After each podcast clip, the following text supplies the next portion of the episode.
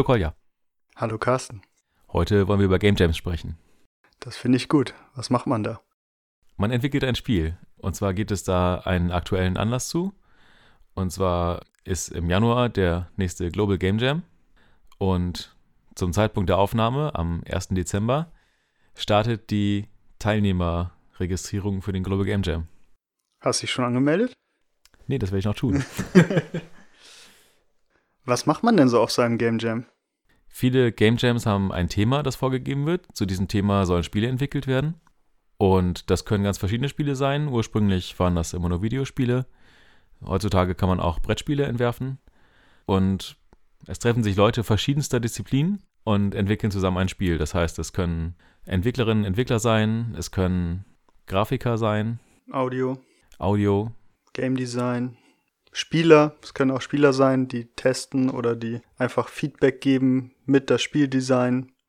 Also jeder ist willkommen, würde ich behaupten. Genau, das Schöne an einem Game Jam, finde ich, ist auch, dass man seinen Horizont erweitert. Wir selbst sind ja auch über Game Jams so ein bisschen in die Spieleentwicklung gekommen. Man kann viel bei dem Game Jam lernen, weil man sehen kann, wie andere Leute Probleme lösen, ähm, sich gegenseitig ermuntern, Dinge zu tun, die man nie gedacht hätte, dass man sie kann. Ähm, sich einfach gegenseitig immer mehr zu Höchstleistungen anstacheln. Ja, ich finde diesen Zeitfaktor, also dass das einfach auf einem Wochenende begrenzt ist, das ist immer schon ein motivierender Faktor. Man gibt ein Wochenende 120 Prozent und hat am Schluss irgendwas, was vielleicht bugfrei ist. Nein, niemals, aber was, was man spielen kann und das ist einfach abgeschlossen in sich und eine gute Erfahrung immer der schöne Anspruch an so einem Game Jam ist halt auch, dass man irgendwas hat, was spielbar ist, aber nichts, was softwarearchitektonisch eine Meisterleistung wäre oder ja, irgendwie man muss bei einem Game Jam nicht auf die Dinge achten, die man machen würde, wenn man ein großes Projekt anlegt und sagt, ich arbeite da jetzt die nächsten zwei Jahre dran. Sondern dabei geht es hauptsächlich darum, Konzepte auszuprobieren, vielleicht neue Technologien auszuprobieren und ja, ums Ausprobieren. Der Name Jam kommt eigentlich so ein bisschen aus der Musik, weil ähm, Musiker sich zu Jam-Sessions zusammenfinden, um einfach ein bisschen Musik zu machen, ein bisschen Sachen auszuprobieren. Und das hat man wohl für den Game Jam so übernommen. Ich muss bei Jam immer an Marmelade denken. Wollen wir dem Zuhörer einfach mal erklären, wie so ein Jam abläuft? Ja, fang doch mal an. Genau, also meistens trifft man sich freitags. Ich, ich erkläre einfach mal einen Global Game Jam, vielleicht den letzten, wo wir uns freitags treffen, nachmittags. Und als erstes wird man dann halt begrüßt von dem Organisierenden. Dann gibt es so ein kleines Motivierungsvideo, wo die Regeln und die Ziele so ein bisschen für alle, die neu dabei sind, erklärt werden. Dann gibt es manchmal noch so ein Talk von jemandem, den man sich dann angucken kann. Oder es gibt das Thema. Es eigentlich immer um jeden Jam gibt es ein Thema und zu diesem Thema entwickelt man oder um dieses Thema herum entwickelt man dann ein Spiel. Die nächste Phase ist dann, dass man sich in seinem Team zusammenfindet oder noch Teams zusammenfinden und man sich dann in eine ruhige Ecke verzieht und erstmal so ein bisschen über das Thema redet. Was versteht jeder über dieses Thema? Wie interpretiert man das? Wie kann man das in Spiele einbauen? Und dann entsteht so langsam auf Papier vielleicht so eine Art Prototyp, wie könnte ein Spiel daraus werden, was könnte daran Spaß machen, was man da sich ausgedacht hat, immer um das Thema rum. Und dafür gibt es meistens so zwei Stunden. Und dann gibt es eine erste Präsentation. Also jedes Team hat drei Minuten, ähm, in der erklärt wird, was, was haben man sich ausgedacht, woran möchte man jetzt diese nächsten 46 Stunden arbeiten. Und Einfach so, dass man auch von allen anderen Teams mal so ein bisschen ein Feedback hat. Was haben die sich ausgedacht? Wie interpretieren die diese Challenge, die Idee des Jams? Und man hat halt dann auch zu jedem Team, was haben sie sich am Anfang überlegt? Und am Ende des Wochenendes kann man sehen, was dabei rausgekommen ist. Nach dieser Ideenfindungsphase und Präsentation ist eigentlich sozusagen das Abendprogramm vielleicht auch außer ein bisschen Pizza essen erstmal offen gestaltet der erste Abend, der ist meistens ein bisschen länger, so dass man nicht schon um zwölf irgendwie nach Hause geht, sondern vielleicht noch ein bisschen in die Tasten haut, gerade motiviert ist, seine erste Idee, keine Ahnung, die ersten Elemente dieses Spiels sichtbar zu haben oder so eine, ja, ich nenne es so Durchstoß-Prototypen, dass man eine Eingabe hat, man hat ein Bild und man hat irgendwas, was elementar für das Spiel ist, vielleicht schon, dass man das ausprobieren kann. Und ja, dann ist Tag eins zu Ende. Manchmal ist das ja auch so, dass die eine Person abhängig ist von dem Output der anderen Person. Also oftmals sehe ich das, gerade wenn das Teams sind, die sehr unterschiedlich sind, wo einige Grafikerinnen, Grafiker irgendwie arbeiten und äh, Softwareentwickler, äh, dass parallel gearbeitet werden kann. Irgend, ab einem gewissen Punkt ist es aber dann so, dass diese Grafiken irgendwie eingebaut werden müssen und ähm, da ist dann halt irgendwie Synchronisationsaufwand irgendwie notwendig, wo ähm, vielleicht auch dann irgendwie Leute früher nach Hause gehen, weil sie an dem Tag sowieso nichts mehr beschicken können. Das ist entwickelt so mit der Zeit immer so eine ganz eigene Teamdynamik, habe ich das Gefühl. Allerdings habe ich auch meist in reinen Programmiererteams gearbeitet, was ja auch die Art des Spiels sehr stark einschränkt. Es gibt ja diesen Begriff ähm, Developer Art unter der Prämisse, dass äh, die Durchschnittsentwickler nicht ähm, gut zeichnen können oder. Meine Freundin würde sagen, das sieht doch bescheiden aus. Was spielst du da? genau. Aber je nach Team ist natürlich auch das Ergebnis äh, ein ganz anderes und ich denke, das ist auch eine wichtige Grundvoraussetzung, dass man ein Ziel sich setzt, was realistisch erreichbar ist mit den Leuten und den Ressourcen, die man hat.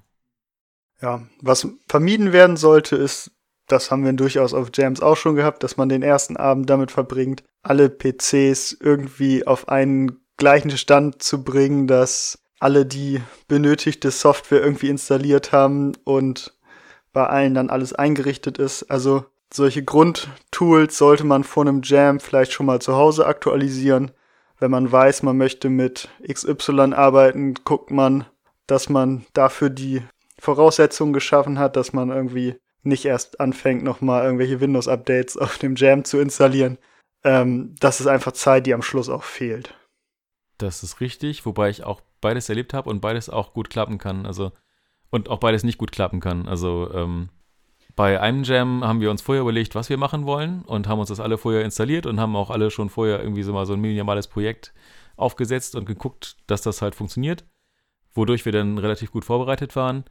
Ein anderes Mal, ähm, weißt du vielleicht auch noch, haben wir versucht, die Blender Game Engine zu benutzen und sind einfach überhaupt nicht damit klargekommen, obwohl wir sonst so modellieren mit Blender eigentlich schon Erfahrungen hatten, die Game Engine aber nicht benutzt hatten. Und das ist ziemlich in die Hose gegangen. Also da ist am Ende nicht wirklich was Spielbares bei rausgekommen. Andererseits ähm, habe ich das auch schon mal gehabt, dass ich ohne Team dahin gegangen bin, einfach ganz alleine und mich dann zu Anfang des Jams hingestellt habe und gesagt habe, Leute, ich kann programmieren, vielleicht ein bisschen malen und naja, alles, was so anfällt, irgendwie machen. Äh, wer nimmt mich mit in sein Team? Und dann haben wir uns da halt überlegt, was wir machen wollen und wie wir es machen wollen. Und das hat auch funktioniert. Ja, aber es sollte nicht das Ziel sein, dass man sich dann großartig noch irgendwie drauf vorbereitet. Man sollte nicht unbedingt eine neue Distro installieren an dem Abend. genau, man sollte nicht erstmal Windows installieren. was nimmst du mit zu einem Game Jam? Ah, was nehme ich mit? Ähm, ich habe eigentlich immer einen ziemlich vollen Rucksack und da sind drin der Laptop, Maus und Tastatur, Gamepads, ähm, ein Zeichentablet, auch wenn ich nicht zeichnen kann. Meine Entwicklerkonsole ist da mit drin gewesen das letzte Mal. Snacks, Getränke, Kopfhörer. Ich glaube, das. Kopfhörer sind ganz wichtig, ja. Also und einfach. eine Steckerleiste. Oh ja, Steckerleiste und Kopfhörer. Ich finde Kopfhörer tatsächlich ziemlich wichtig. Irgendwie Strom kann man sich immer organisieren. Aber wenn man in einem großen Raum ist mit sehr vielen Leuten, wo jeder mit seinen eigenen Problemen beschäftigt ist und dann teilweise auch über die Tische geschrien wird, ist es doch echt sehr gut, wenn man so ein bisschen abschalten kann und sich mal für fünf Minuten konzentrieren kann und ein bisschen ja, Arbeitsatmosphäre und Musik irgendwie Hintergrund irgendwie auf die Ohren legen kann. Und die Jogginghose. Okay.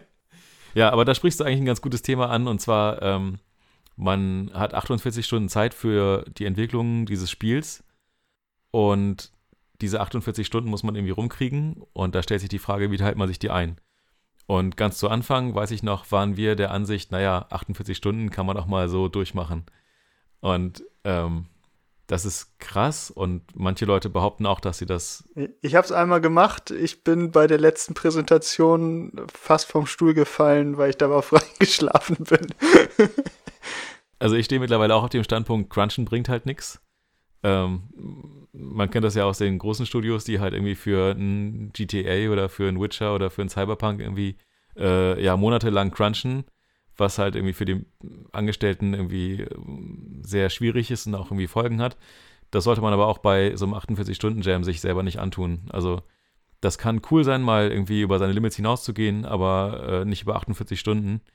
Ähm, man sollte ordentlich essen, man sollte ordentlich schlafen, man sollte äh, irgendwie sich verbindlich absprechen, wann man wie arbeiten möchte, dass man vielleicht auch im Team ähnliche Vorstellungen hat, dass nicht einer irgendwie angefressen ist, wenn jemand dann irgendwie morgens erst um elf erscheint oder sowas. Ja, also das finde ich äh, auch eher immer blöd. Also wir sagen dann, dass um zehn ist man wieder da am Start und fängt an und du bist der Einzige, der um zehn da ist und der Rest kommt um zwölf. Das ist natürlich teammoralmäßig fragwürdig. Aber manche brauchen mehr Schlaf. Aber dann muss man es auch gleich kommunizieren oder. Ja, ich denke auch Offenheit hilft da am meisten. Und wenn man das Team kennt, dann hat man sowieso schon, denke ich mal, irgendwie eine Idee davon, wie das halt irgendwie laufen könnte wenn man in einem neuen Team arbeitet mit Leuten, die man nicht kennt, dann muss man natürlich umso mehr kommunizieren und einfach sagen, Leute, hört mal zu. Ähm, ich schaffe es irgendwie morgens nicht, irgendwie vor neun mich aus dem Bett zu schälen. Da muss ich noch herkommen, vielleicht mal duschen oder sowas. Duschen auch äh, super Pro-Tipp. Äh, also zehn Minuten duschen ersetzt irgendwie eine Stunde Schlaf oder so. Also äh, zumindest für mich persönlich, ähm, immer wenn ich müde bin, duschen hilft auf jeden Fall. Ja, genau, aber auch ordentlich essen. Also beim Global Game Jam, der an der Uni Bremen veranstaltet wird, die, die Jam-Site an der Uni Bremen, da wird immer sehr viel Süßkram gesponsert und es ist sehr verlockend, da auch immer voll zuzuschlagen. Aber meine Erfahrung sagt, dass man spätestens am zweiten Tag das irgendwann nicht mehr gut verkraftet. Und ähm, also ordentlich essen, ordentlich schlafen, hört sich langweilig an, aber ich habe da gute Erfahrungen mitgemacht. Gut, sind wir jetzt an Tag 1. Ja, Tag 1. Nee, Tag 2. Ich würde bei Null anfangen zu 10, aber gut. Also, ähm, beim Global Game Jam wäre das der Samstag. Genau. Ein voller Tag Programmieren. Beziehungsweise Grafik malen, Sounddesign, Writing. Die Kernelemente sollten da dann stehen irgendwann im Laufe des Vormittags, dass man zumindest mal ein bisschen bewegte Bilder auf dem Bildschirm hat. Also bei uns ähm, beim Jam ist meistens dann auch nochmal so eine Zwischenpräsentation, ich wüsste jetzt gar nicht, glaube, die ist dann am späten, frühen Abend. Dann sieht man eigentlich schon immer eine grobe Richtung. Die meisten haben irgendwie sogar schon mal was, was sie drei Minuten am Bildschirm anschließen können. Oder ein kleines Video aufgenommen. Und das gibt einem nochmal so ein bisschen auch einen Push, sieht, was die anderen Teams schon gemacht haben, was man selber schon gemacht hat, was wirklich verbindlich dann zu zeigen ist. Das ist immer ein ganz guter Zwischenstand. Und dann gibt es noch eine leckere Pizza oder so. Und man hat einen guten Tag Zeit, was zu machen. Was ich auch super cool finde, ist einfach Inspirationen von anderen Teams mitzunehmen. Das heißt, nicht Ideen klauen, aber schon einfach mal so ein bisschen ähm, auch mal rumzugehen und zu gucken, was die anderen machen, vielleicht mal Tipps zu geben oder sich Tipps abzuholen. Ähm, das ist, denke ich, auch ein guter Punkt für so ein Game Jam. Irgendwie die ersten Male habe ich das nicht geschafft, weil ich einfach zu vertieft und zu verbissen war, darin irgendwie selber was auf die Beine zu stellen. Aber da kann man, denke ich, sehr viel von profitieren, vielleicht ein paar Connections knüpfen. Ich finde auch immer interessant, mir anzugucken, was für Tools die anderen Leute benutzen. Ich bin mittlerweile sehr in eine Schiene. Ich habe meine Tools gefunden, mit denen ich gut arbeiten kann. Aber man, ja, so mal nach rechts, nach links gucken. Der eine hat irgendwie ein neues Pixel Art Tool oder so. Vielleicht, dass man das mal ausprobieren kann oder Audio ist ja nicht gerade meine Stärke, denn sieht man da so ein paar Leute, die super schnell in irgendwelchen Audio-Editoren Soundeffekte machen und kann sie einfach mal fünf Minuten zugucken und so eine Idee bekommen, wie, wie man sowas mal eben auf dem Jam machen könnte oder so. Das finde ich immer, ist auch so ein bisschen das, was man lernen kann da. Was würdest du sagen, ist wichtig für die Spielidee? Was sind gute Spielideen, was sind weniger gute Spielideen für einen Game Jam? Ähm, Das nächste World of Warcraft ist wahrscheinlich nicht die beste Idee für ein Game Jam. Meine Erfahrung ist auch, alles, was sich mit 3D befasst, ist eher eine schlechte Idee für ein Game Jam, weil 3D-Modelle machen und alles, was 3D ist, sagt ja schon, es ist ein bisschen mehr kompliziert als 2D. Also die Jams, wo wir 2D-Projekte gemacht haben, waren sehr viel erfolgreicher. Man hat ja signifikant weniger Aufwand, Bilder zu machen, Animationen zu machen. Und auch wenn man da mal irgendwie selber die Mathematik der Objekte oder so für die Physik machen möchte, ist das alles in einem Rahmen, wo man das beherrschen kann in einem Jam. Also mein Tipp ist da eher auf 2D zu gehen und ja, eine Kernfunktionalität sich zu überlegen, wo man das Gefühl hat, das macht Spaß, wenn man das 50 Mal hintereinander macht oder so, dass man so eine ja, Idee hat oder keine Ahnung, wir haben ein Jump-and-Run-Spiel gemacht, da die Kerne äh, Idee genommen, Jump-and-Run-Spiel, bei uns waren das halt dann mit sehr vielen Spielern gleichzeitig, die man aber alle gleichzeitig gespielt hat, so ein Wuselfaktor, einfach eine existierende Idee genommen, bisschen abgeändert.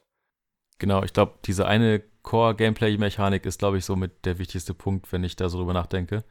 Dass man eine Idee hat und da rund und zu ein bisschen was baut, aber nicht fünf Ideen in ein Spiel versucht zu stecken. Oder ein Spiel, wo man sehr viel Content für braucht, damit es Spaß macht, irgendwie was jetzt. Gut, wenn man jetzt ein, ein gutes Writing-Team hat, dann kann man das vielleicht auch machen, ein Story-driven Spiel oder sowas. Ähm, das ist meistens in 48 Stunden einfach nicht zu leisten. Sondern eigentlich ist die gute Idee dahinter eigentlich, man überlegt sich irgendeinen Twist, irgendeine Gameplay-Mechanik, irgendwas, was man halt, ja, wie du sagst, wiederholen kann. Und ähm, was halt auch als kleines Spiel Spaß macht und was jetzt nicht in epischer Länge irgendwie 20 Spielstunden haben muss, weil wie will man 20 Spielstunden füllen in einem Game Jam, in dem man nur 48 Stunden Zeit hat? Das kann man schon mal nicht mal testen. äh, genau, also das kurz und knackig halten. Natürlich geht ein Story-driven Game, natürlich geht das, aber dann würde ich mir halt eine Story überlegen, die maximal fünf Minuten lang ist, wo man nicht in drei Akten irgendwas aufbaut, was dann groß szeniert irgendwie abgespielt werden muss. Genau, es geht ja auch so ein bisschen darum, auszuprobieren und ähm, und es ist halt auch wichtiger, dass es Spaß macht, als dass es gut aussieht. Also klar, wenn man ein erfahrenes Grafikteam hat, die die geilsten Bilder malen können, dann ist es vielleicht auch machbar, ein, ein gut aussehendes Spiel zu machen, aber es ist weniger wichtig, dass es gut aussieht, als dass es Spaß macht. Gerade bei einem Game Jam-Spiel. Polischen kann man hinterher immer. Das haben wir bei Somiol auch gemacht. Inwiefern man das dann polished nennen mag, äh, gerade bei der Somiol 2D-Version muss man sich drüber streiten, aber Polish kann man nach einem Game Jam machen, aber die Core-Mechanik sollte implementiert sein und die sollte Spaß machen. Wollen wir jetzt zum letzten Tag springen? Gerne. Okay, ähm, wir haben noch drei Minuten Zeit. Ein roter Timer auf dem Beamer blinkt. es gibt schon die ersten Durchsagen mit dem Megafon. genau. Nichts mehr mergen, keine großen Änderungen mehr machen. Wir müssen das Ganze noch zippen und hochladen. Genau. Das WLAN ist überlastet. Die Global Game Jam Seite genauso. Das ist tatsächlich auch eine Konstante, die jedes Jahr wiederkehrt. Selbst wenn die lokale Internetverbindung nicht zusammenbricht, die Global Game Jam Website tut es. Ja, ist halt eine Webseite, die das ganze Jahr eidelt und in 48 Stunden den Traffic des Jahrhunderts hat. Ähm, genau. Das heißt, wir müssen Beschreibungstext, ein YouTube-Video, eine ZIP mit unserem Spiel, vielleicht ein paar Screenshots haben, um das ganze Projekt so ein bisschen abgerundet zu haben auf der Global Game Jam Webseite selber. Und dann ist es zumindest in Bremen so, dass jedes Team fünf Minuten hat am Beamer und das Spiel präsentiert. Was ich persönlich immer sehr cool finde, ist, wenn das präsentierende Team nicht selber spielt. Also der PC wird angeschlossen, das Gamepad wird aber irgendwem aus dem Publikum gegeben und ja, man, man sieht dann sozusagen das erste Mal jemand Fremdes sein Spiel spielen und guckt, wie sich da in dem eigenen Spiel die Leute auf den Kopf hauen oder die, die Bugs finden, die man selber nicht gefunden hat. das finde ich immer eigentlich eine sehr sympathische Angelegenheit dann am Schluss. Es gibt sogar Teams, die extra für die Präsentation irgendwelche Easter Eggs einbauen und sich super freuen, wenn die spielende Person aus dem Publikum diese findet. Das habe ich auch schon erlebt, was sehr cool ist dann. Per se ist der Global Game Jam ja keine Competition, kein Wettbewerb. Das heißt, man macht das Ganze nur aus Spaß an der Freude. In Bremen ist es aber so, dass es am Ende noch eine kleine Umfrage gibt und alle Anwesenden für Spiele voten können und es dann in verschiedenen Kategorien Gewinnerspiele gibt. Sprich, es gibt irgendwie das hübscheste Spiel, das innovativste Spiel und das insgesamt beste Spiel. Ich weiß nicht, ich kriege die Kategorien nicht so ganz zusammen. Ja, ich glaube, Sound gibt es noch. Und ähm, dann gibt es auch, glaube ich, noch den Preis für das Spiel, was sich am Anfang sehr viel vorgenommen hat und davon möglichst wenig umgesetzt hat. so eine goldene Himbeere. Genau. Genau, die Motivation sinkt dann meistens zum Ende, weil man irgendwie sich 48 Stunden lang sehr ausgepowert hat und dann noch irgendwelche Lime-Surveys auszufüllen, äh, ist dann irgendwann nicht mehr so ganz hoch auf der Prio-Liste. Aber es lohnt sich auf jeden Fall, da zum Ende beizubleiben, sich die Spiele anzugucken und auch nochmal dann am Ende das Ergebnis der Abstimmung anzugucken. Ähm, ja, weil das schon cool ist, einfach so nach diesen 48 Stunden, in denen man selber sehr viel investiert hat, auch nochmal das zu würdigen, was andere vielleicht investiert haben. So, Carsten, jetzt habe ich richtig Bock zu jammen. Was mache ich jetzt? Also, erstmal gibt es ja den Global Game Jam im kommenden Januar. Da kann man sich schon für anmelden, wie ich schon gesagt habe. Außer dem Global Game Jam gibt es noch ganz viele andere Jams. Irgendwie ein sehr bekanntes Beispiel ist der Ludum Dare oder Ludum Dare. Da streiten sich die Geister, wenn man es ausspricht, weil es lateinisch ist, eigentlich Ludum Dare. Ähm, den gibt es seit 2003 und der findet dreimal im Jahr statt, findet aber ausschließlich online statt. Und dauert auch 48 Stunden und hat auch einen Wettbewerbsanteil. Der Global Game Jam nächstes Jahr wird auch ausschließlich online stattfinden, bedingt durch die Corona-Pandemie.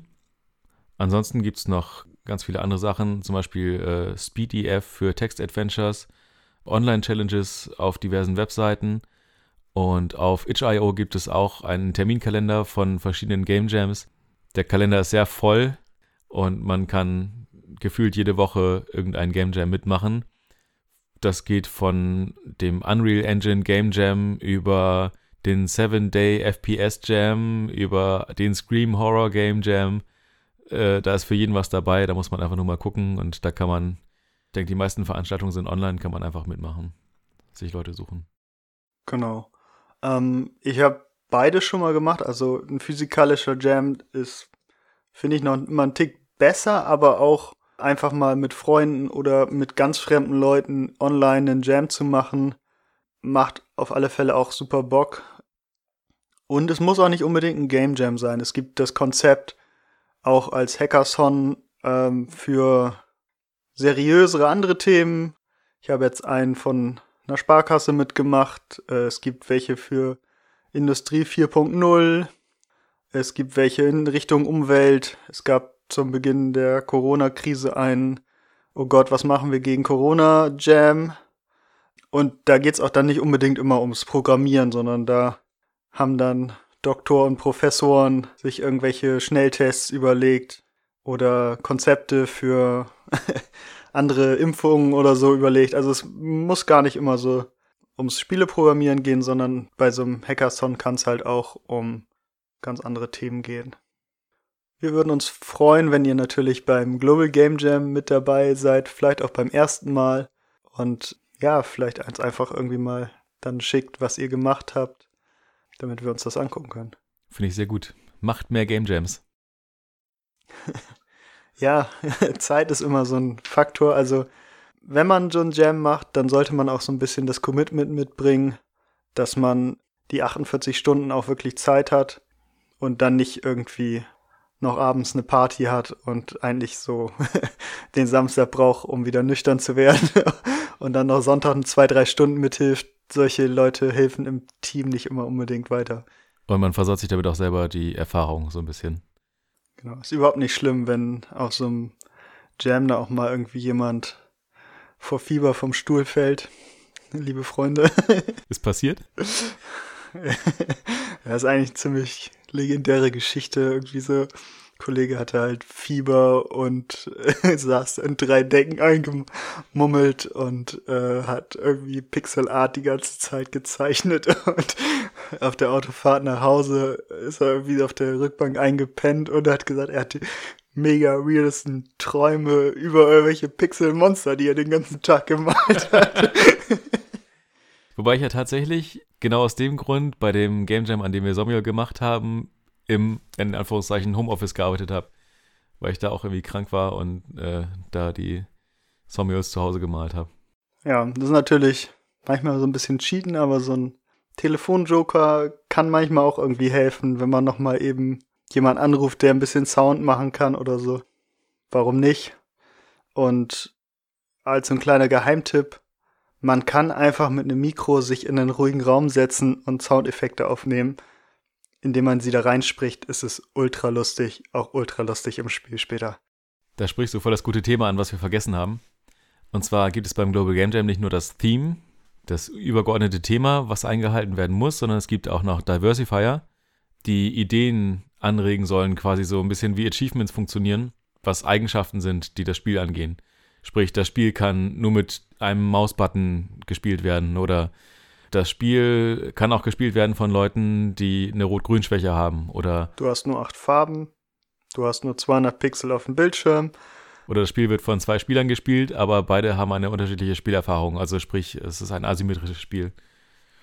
Da gibt es immer verschiedene Listen, jedes Jahr andere Diversifier, die man erfüllen kann und die so ein bisschen die Kreativität anregen, weil Einschränkungen ja auch so ein bisschen kreativitätsfördernd sind.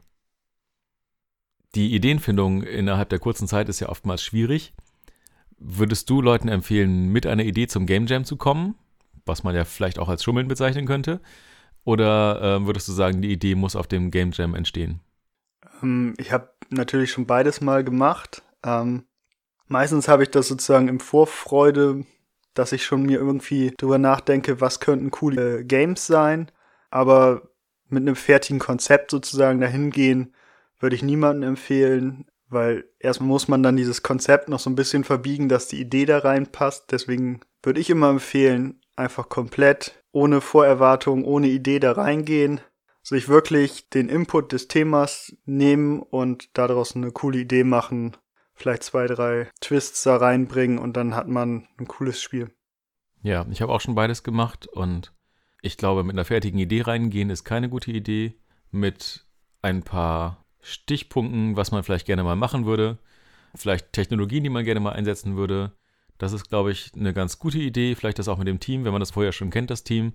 Einfach abstimmen und sagen, hör mal zu, ich würde mal gerne was mit Gamepads machen oder ich würde gerne mal was mit Sprachsteuerung machen ähm, dass man sich da vorher schon so ein bisschen die Richtung ausdenkt, was dann auch helfen kann, so ein bisschen die Ideen zum Thema ein bisschen zu kanalisieren, dass es keine endlose Diskussion darüber gibt, wie man das Thema jetzt interpretieren möchte. Ja. Und ähm, was ich finde, was so ein komplettes No-Go ist, wenn man schon mal zwei, drei Tage vorher irgendwie was gemacht hat und das mitbringt oder ein Hobbyprojekt da weitermacht, das geht so ein bisschen an der Idee des Jams vorbei. Also kommt wirklich mit dem leeren Papier und baut eure Idee da auf und äh, macht nicht euer Hobbyprojekt weiter. Dafür gibt es andere Wochenenden. Fehlt noch eine Sache. Was fehlt? Ein Witz. Unendlich viele Mathematiker gehen in eine Bar. Der erste bestellt ein Bier. Der zweite bestellt ein halbes Bier. Der dritte bestellt ein Viertel Bier. Der Barkeeper stellt zwei Biere auf den Tresen und sagt, kennt eure Limits. Wir hoffen, dass ihr Spaß mit dieser Episode hattet und ein bisschen was mitnehmen konntet. Gebt uns Feedback über Mail und Twitter oder schaut vorbei auf www.hobbyspieleentwicklerpodcast.de. Danke fürs Zuhören und bis zum nächsten Mal. Ciao!